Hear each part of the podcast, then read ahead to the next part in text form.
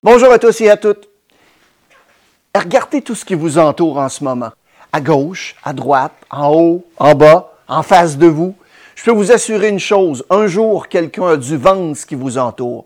Il s'agit du plus vieux métier du monde parce que, contrairement à ce que vous avez peut-être en tête, on a dû faire une vente avant d'offrir un service. Dans cette vidéo, on parle de l'importance, pardon, du rôle capital que joue la vente dans le monde des affaires. Et oui, je vais prêcher pour ma paroisse.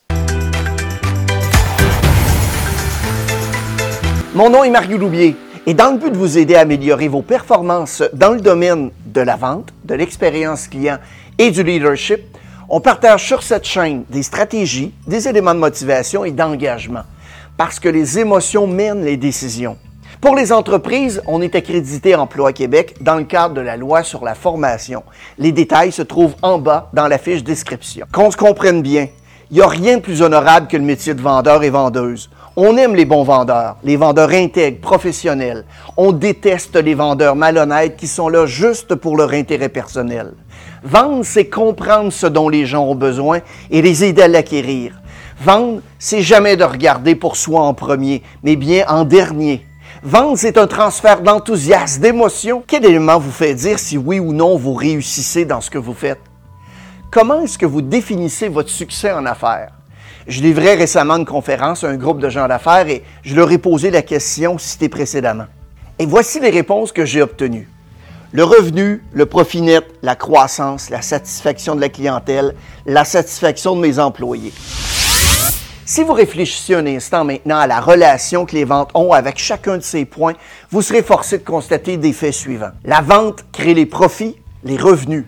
Elle permet aussi l'expansion des affaires et permet d'offrir la satisfaction à vos clients et à vos collaborateurs. Votre rôle est capital au déroulement de toutes les opérations de l'entreprise. Aujourd'hui, réussir dans le monde de la vente, c'est un défi en soi. Il est important de connaître les éléments qui font des vendeurs et des vendeuses hors pair. Premièrement, vous devez d'abord et avant tout cesser de vous voir comme un employé. Vous êtes à vous seul une entreprise. Une entreprise génère des revenus et contrôle des dépenses. Vous faites exactement la même chose. Si vous ne créez aucune vente, aucun revenu va être généré. Le point important part de cette perception de vous-même. Est-ce que vous vous percevez comme une entreprise ou comme un employé? La plupart des gens en affaires qui échouent vont blâmer toujours trois choses. Premièrement, j'ai manqué de liquidité, j'étais mal entouré ou un mauvais contexte économique. C'est du bouilli pour les chats. La plupart des entreprises échouent parce que les ventes sont pas suffisantes. Point. Les ventes doivent dominer parce que vous réussirez jamais en affaires. Si vous n'avez pas votre propre plan, eh bien apprenez que quelqu'un d'autre vous utilise pour le sien. Comme coach d'affaires et consultant, j'ai souvent observé que la majorité des gens passent plus de temps à planifier leurs vacances ou même à dresser leur liste d'épicerie qu'à créer un plan qui va les conduire vers le succès. Où est-ce que vous vous voyez dans 5 ou 10 ans? Qu'est-ce que vous avez décidé de faire pour y parvenir? Entrer travailler tous les matins, c'est une attitude d'employé et vous servez qu'à bâtir le rêve de quelqu'un d'autre. Quel est votre plan? À quand remonte la dernière fois où vous avez sorti de l'argent de votre poche pour vous payer une formation ou un livre? Aujourd'hui, les consommateurs sont beaucoup plus conscients et allumés. La plupart du temps, ils passent des heures à fouiller sur Internet l'objet ou le service qu'ils veulent acquérir. Ils en savent souvent plus que vous. La base de la vente repose sur un élément essentiel, la relation. La vente ne dépend que de la qualité de la relation que vous développez. Oui, la connaissance du produit, c'est un point important, mais observez bien ceux et celles qui ont du succès dans la vente. Ce sont ceux et celles qui savent comment établir de bonnes relations rapidement. Apprenez et lisez sur le sujet. Apprenez à prospecter, à trouver des clients potentiels. Vous serez toujours un vendeur moyen si vous croyez que c'est l'entreprise qui doit générer de l'achalandage pour vous. La vente, c'est le métier le plus équitable que je connaisse. En vente, vous récoltez toujours ce que vous semez. Si vous ne faites que répondre au flux de clients que l'entreprise génère, vous ne vivrez que dans l'ombre de la moyenne. Mais justement, c'est quoi vos stratégies en ce sens? Saviez-vous que 80% de toutes les ventes sont générées par une référence? Donc, il y a beaucoup de vendeurs qui courent après le 20% restant parce qu'ils attendent, ils ne créent rien. Prenez le temps de faire un suivi avec vos clients et soyez en confiance de demander des références si votre service est à la hauteur des attentes de vos clients. Cessez de vous fier aux autres et ajoutez cet aspect important à votre plan d'affaires. Établissez des objectifs, et je dis bien établissez vos objectifs. Laissez pas le directeur le faire pour vous. Soyez au-delà de ce qu'on vous demande. Vous pouvez aussi utiliser la méthode SMART pour établir vos objectifs. La vente est aussi une histoire de chiffres. Prenez par exemple l'automobile. Le bon vendeur vendra environ 40% des clients qu'il rencontre. Si votre objectif est de vendre 100 autos cette année, combien est-ce que vous devez de rencontrer de clients pour cette même période? La réponse est 250. Sachez aussi identifier les attitudes, les obstacles et les gens qui nuisent à votre succès. Vous savez, le livre des excuses paiera jamais votre hypothèque et vous amènera jamais dans le sud pour vos vacances. La plupart du temps, lorsque l'on s'arrête et qu'on prend le temps de faire l'autopsie de l'échec d'une vente, on réalise souvent que le principal coupable, eh ben, c'est nous-mêmes. On évoque souvent le prix pour justifier l'échec d'une vente. Eh bien, si le prix était la cause de tous les malheurs des vendeurs, je pense bien que tout le monde se promènerait en véhicule sous-compact. L'objection du prix mise par les vendeurs les déresponsabilise de leur échec. Il serait beaucoup plus vrai de dire que le vendeur n'a pas réussi à établir une relation assez forte afin que le client croit qu'il avait vraiment le meilleur prix. Gérez vos priorités, non pas votre temps. Si vous y pensez deux minutes, c'est pas possible de gérer le temps. On ne peut que gérer les priorités s'insérant dans ce temps. Vous devez maximiser l'utilisation de votre temps en fonction de vos activités surtout de vos priorités. Le temps est la valeur la plus importante parce que vous ne pouvez pas imprimer du temps. Le succès ne se définit pas seulement par le montant d'argent que vous créez, mais aussi par d'autres éléments de votre vie. Le truc est de trouver l'équilibre entre votre travail, votre famille et vous-même. Trouvez le temps nécessaire pour réaliser les projets importants mais peu urgents. La meilleure façon, c'est de planifier ces éléments à l'avance. Et si nécessaire, trouvez un moyen de les rendre urgents à vos yeux et à ceux de vos collègues. Traitez en priorité les projets importants et urgents. Réduisez au minimum les tâches urgentes, mais peu importantes. Par exemple, les tâches administratives. En particulier, refusez poliment d'assister aux réunions de dernière minute auxquelles vous n'avez rien à apporter. Enfin, éliminez purement et simplement toutes vos tâches peu urgentes et peu importantes.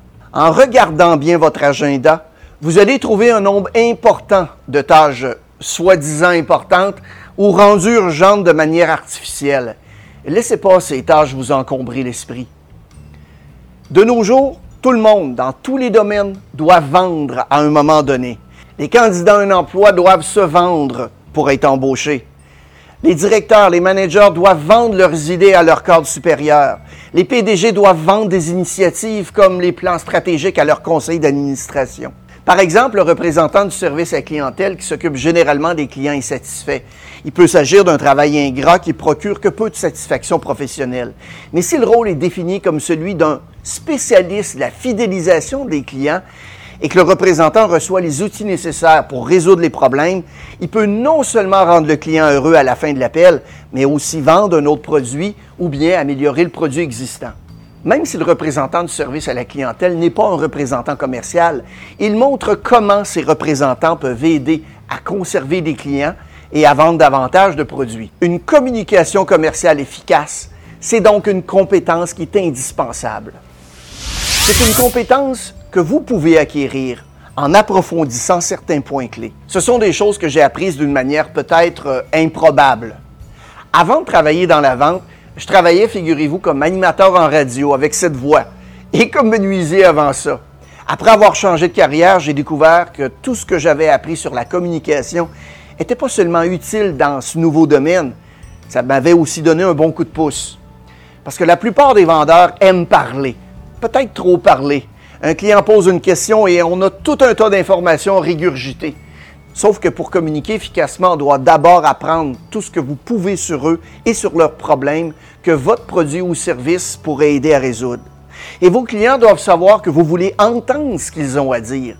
Aussi, après qu'ils aient parlé, répétez des phrases clés pour leur faire comprendre que vous les avez bien entendus. La mauvaise qualité d'écoute du personnel de vente est responsable de la perte de milliards de dollars de revenus pour les entreprises chaque année. Si vous ne croyez pas ce que vous dites, votre prospect ne le croira pas non plus. C'est pourquoi les vendeurs efficaces adhèrent à ce qu'ils proposent. Ils sont véritablement convaincus que ça peut aider leur prospect de manière significative. En fait, dans les meilleures interactions de vente, les acheteurs considèrent le vendeur comme une personne qui s'est véritablement intéressée à votre problème et qui vous aide à le résoudre. C'est ce qu'a déclaré un professeur d'école commerciale à la Harvard Business Review. Rappelez-vous toujours que votre interlocuteur vit dans un monde d'émotions complexes.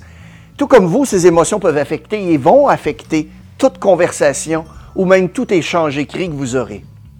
Donc, pour être efficace, travaillez à interpréter l'humeur du prospect dès le début.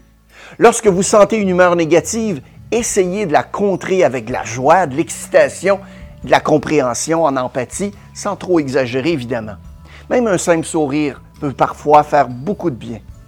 Ne prenez pas les mauvaises humeurs ou les émotions personnellement et ne vous mettez pas sur la défensive, bien que vous deviez également savoir si vous faites quelque chose pour ennuyer les clients ou bien pour les rendre mal à l'aise. Soyez pas une diva. La vente est en fin de compte une question de collaboration et non pas votre propre chance de briller. Si vous et moi, on est dans un édifice et qu'il y a une panne d'électricité, soudain, c'est nuit noire. Tous les deux, on allume une chandelle pour s'éclairer. Si un de nous décide d'éteindre la chandelle de l'autre pour passer pour un leader, je vous garantis une chose, c'est qu'on va voir sûrement moins clair dans la pièce. Pour communiquer efficacement, vous devez prendre en compte les besoins des multiples parties prenantes. Par exemple, si vous faites de la vente en B2B, vous pouvez avoir des interactions avec plusieurs personnes à différents niveaux au sein de l'entreprise à laquelle vous vendez. Donc, veillez à prendre en compte les idées, les préoccupations de chacun. Et si vous faites partie d'une équipe de vente, appliquez cette même mentalité d'équipe dans vos relations avec vos collègues en faisant preuve de respect et bien évidemment de coopération. La communication commerciale exige de la pratique. Elle évolue avec le temps, avec une bonne concentration et une bonne détermination. Vous pouvez acquérir ces compétences et évidemment en récolter les fruits. Maintenant que vous avez vu la vidéo, qu'est-ce que vous allez faire de différent? Passez à l'action et faites-moi signe. Merci d'avoir été avec nous.